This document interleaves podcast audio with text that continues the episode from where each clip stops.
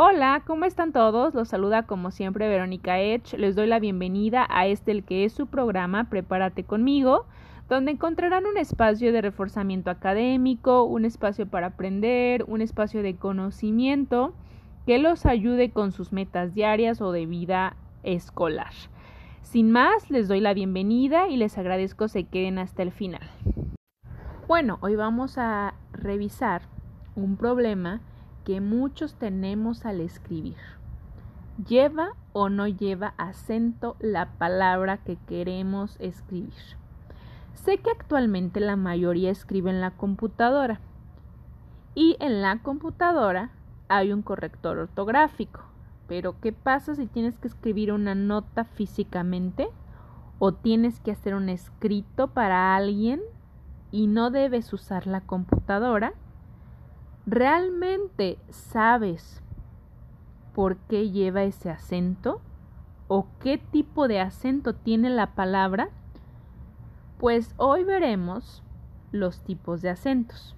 La tilde nos permite identificar las sílabas tónicas en las palabras, es decir, aquellas que tienen una mayor intensidad y que ya vimos en capítulo anteriores.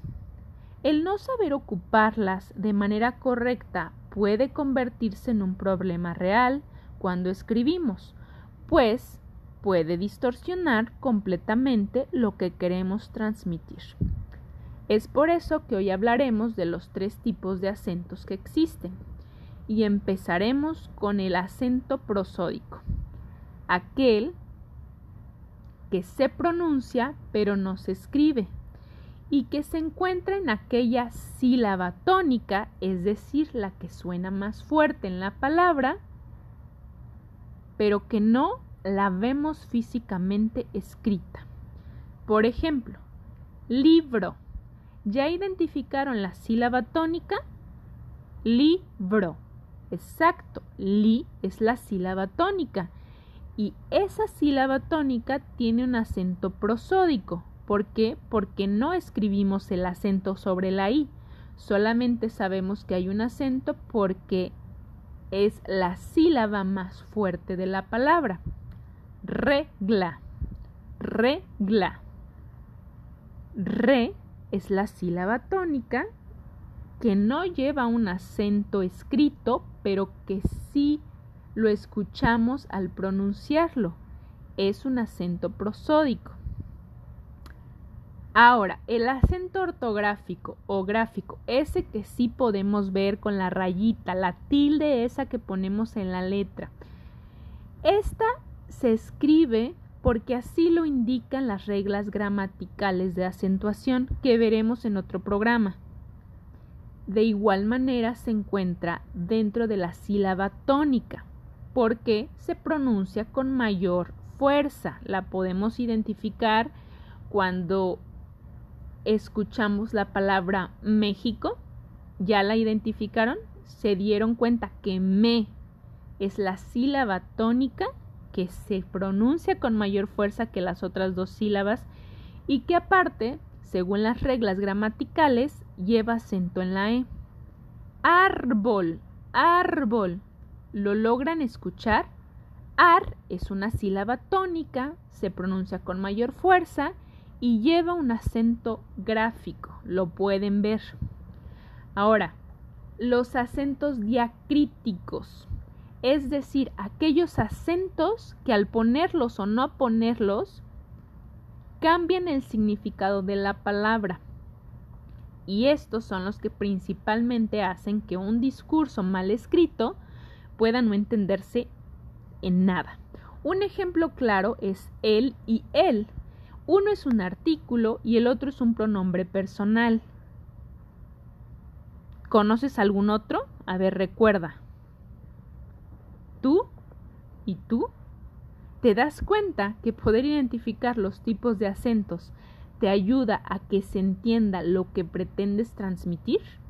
¿Qué les pareció? ¿Verdad que a veces olvidamos cosas súper importantes como estas? Díganme quién no ha escrito algo sin saber cuántos tipos de acentos hay y cajetearla así cañón porque lo que querías decir no tenía nada que ver con lo que escribiste. Bueno, pues como ejercicio del día de hoy les quiero dejar una liga para que jueguen un rato. Es una liga para practicar lo que ya hemos aprendido, sobre todo en la separación de las sílabas. Recuerden que lo importante de esto es practicar lo aprendido. A veces con los tiempos y las mecánicas que tenemos de vida se nos complica cañón poder hacer algo para recordar lo que aprendimos. Pero la mejor manera de reforzar nuestro conocimiento es practicando, o al menos cuéntenle lo que aprendieron a alguien o escriban un texto y vean si se acentúa, no se acentúa, es una sílaba tónica, es una sílaba átona. Vayan recordando poco a poco lo que van aprendiendo día a día, repitiéndolo, viendo algún programa, identificando si está bien escrito, si está mal escrito según lo que hemos aprendido en estos capítulos. Chicos, muchas gracias por escucharnos, por quedarse con nosotros hasta el final de las grabaciones. Espero realmente que el conocimiento que dejamos aquí les ayude a lograr sus objetivos. Espero que los motive. Recuerden que nunca es tarde para comenzar. Y es por eso que les quiero compartir una frase de Ogmandino que dice, toma la actitud de un estudiante, nunca seas demasiado viejo para hacer preguntas, nunca sepas demasiado como para aprender algo nuevo. Recuerden, nunca crean en alguien que les diga que no pueden hacer algo, que no pueden aprender algo.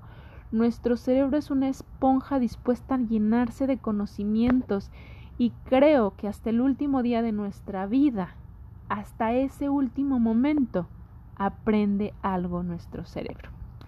Pues muchas gracias por escucharnos y nos vemos hasta la próxima.